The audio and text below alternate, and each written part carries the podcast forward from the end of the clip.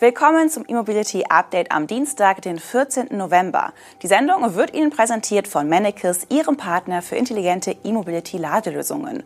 Heute geht es bei uns um den neuen Volvo EM90 mit XXL-Akku, einen weiteren Vorverkauf in China und das Ende der Produktion von Verbrennungsmotoren bei BMW in München. In München endet eine Ära. BMW beendet die Produktion von Verbrennungsmotoren in seinem Stammwerk. Der lange angekündigte Schritt wurde vollzogen, um in der bayerischen Landeshauptstadt Platz für die Fertigung von Elektroautos zu schaffen.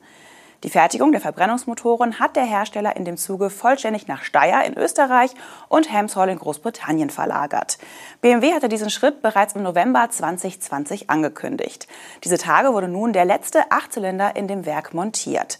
Nach 60 Jahren der Motorenfertigung in München ist das eine Zäsur für die traditionsreiche bayerischen Motorenwerke. Der Hintergrund ist, wie schon angedeutet, der Umbau des Münchner Werks für die Fertigung von E-Autos. Der rein elektrische BMW i4 wird bereits seit Oktober 2021 in München gebaut. Ab 2026 sollen im Stammwerk dann auch Elektroautos der neuen Klasse vom Band laufen. In die Umrüstung der bisherigen Motorenmontage für den Fahrzeugbau investiert BMW rund 400 Millionen Euro. Die 1200 Köpfe starke Belegschaft, die bisher im Motorenbau beschäftigt war, wird nun umgeschult. Künftig werden die Mitarbeiterinnen und Mitarbeiter in anderen Bereichen eingesetzt, entweder im Werk München oder an anderen Standorten.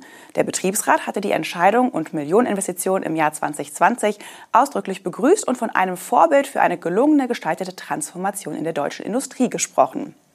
Mit dem Umbau des Stammwerks nimmt das Produktionsnetzwerk von BMW für Elektroautos weitere Formen an. In München wird bereits der i4 gebaut, in Dingolfing laufen der iX, i7 und i5 vom Band, in Regensburg werden iX1 und iX2 gebaut. Zudem sind weitere Werke in die Komponentenfertigung integriert. In China kommt ein weiteres Elektroauto auf den Markt. Die technischen Details des Luxeed waren bereits im Vorfeld durchgesickert.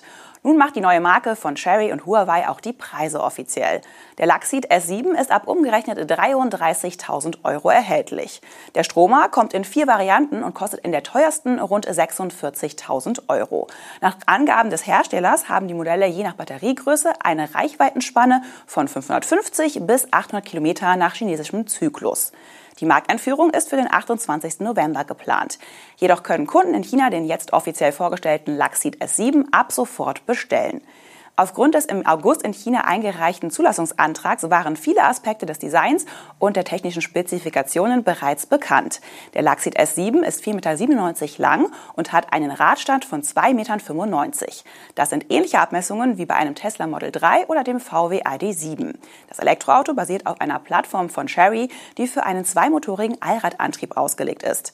An Bord befindet sich zudem das 800-Volt-System Giant Whale von Huawei. Die Batterie stammt von CATL und soll in fünf Minuten Energie für bis zu 200 Kilometer aufnehmen können.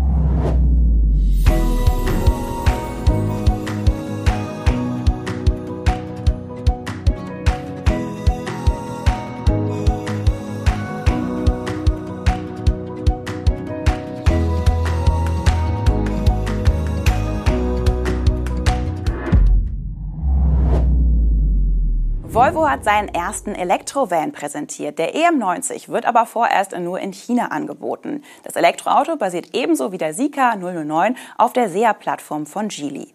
Als Antrieb ist ein 200 kW starker Motor an der Hinterachse verbaut und als Energiespeicher ist einer der Größe des Fahrzeugs angemessene Akku mit 116 Kilowattstunden an Bord. Dieser soll bis zu 738 Kilometer Reichweite nach chinesischem Standard ermöglichen. Eine Variante mit Allradantrieb soll zu einem späteren Zeitpunkt folgen. Wie schnell diese dann beschleunigen wird, ist noch nicht bekannt.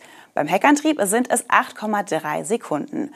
Bei dem Van dürfte aber eher der Komfort für die Passagiere im Vordergrund stehen als die reine Fahrleistung.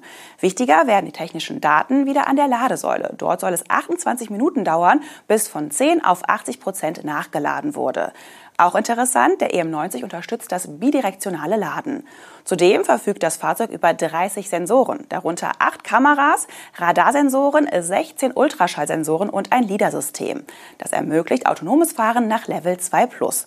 Kommen wir zu den Abmessungen. Der XL Stromer ist 5,21 Meter lang, hat einen Radstand von 3,21 Meter und ist etwas mehr als 2 Meter hoch.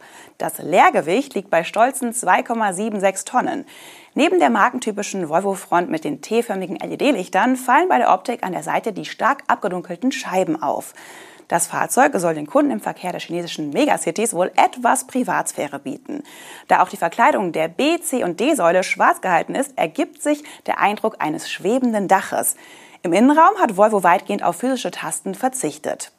Es gibt einen 14,5 Zoll großen Touchscreen in der Mitte und ein Display für den Fahrer.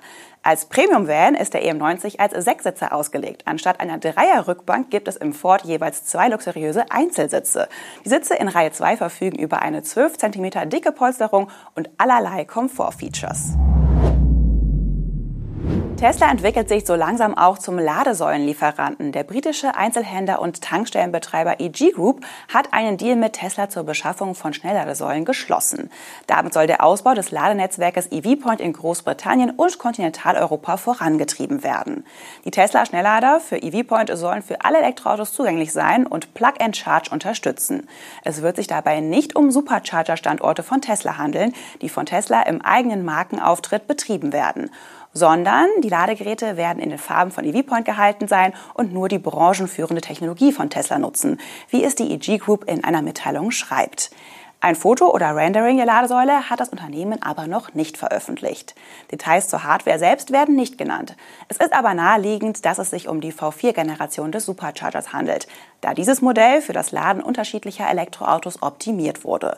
So gibt es etwa ein längeres Kabel, mit dem die unterschiedlich positionierten Ladeports erreicht werden können.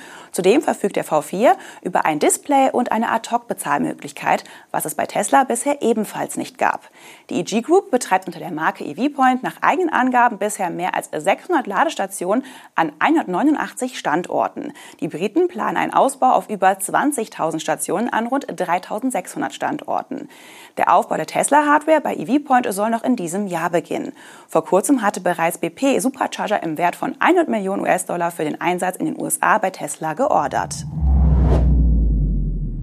Mercedes-Benz hat seine berechtigten Mitarbeiter in Deutschland dazu verpflichtet, auf rein elektrische Dienstwagen umzusteigen. Dabei geht es um 5000 Fahrzeuge, die bisher überwiegend als Diesel- und Benziner sowie Plug-in-Hybride unterwegs sind. Die Maßnahme wurde vor dem Hintergrund des strategischen Wechsels vom Ansatz Electric First zu Electric Only getroffen. Bis Ende des Jahrzehnts will Mercedes bekanntlich nur noch Elektroautos anbieten, wo es die Marktbedingungen zulassen.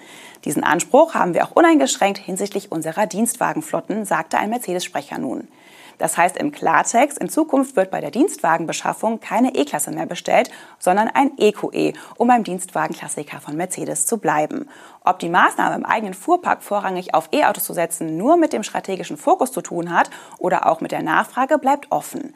Mercedes hatte im Frühjahr das Ziel, im Jahr 2025 die Hälfte des Absatzes mit elektrifizierten Fahrzeugen zu erzielen, um ein Jahr nach hinten geschoben. Mercedes hat seit Jahresbeginn rund 1,5 Millionen Autos verkauft, davon rund 175.000 rein elektrische. Das entspricht einer E-Quote von 11,4 Prozent. Damit sind wir auch schon am Ende der heutigen Sendung. Das E-Mobility Update wurde Ihnen präsentiert von Manicus, Ihrem Partner für intelligente E-Mobility-Ladelösungen.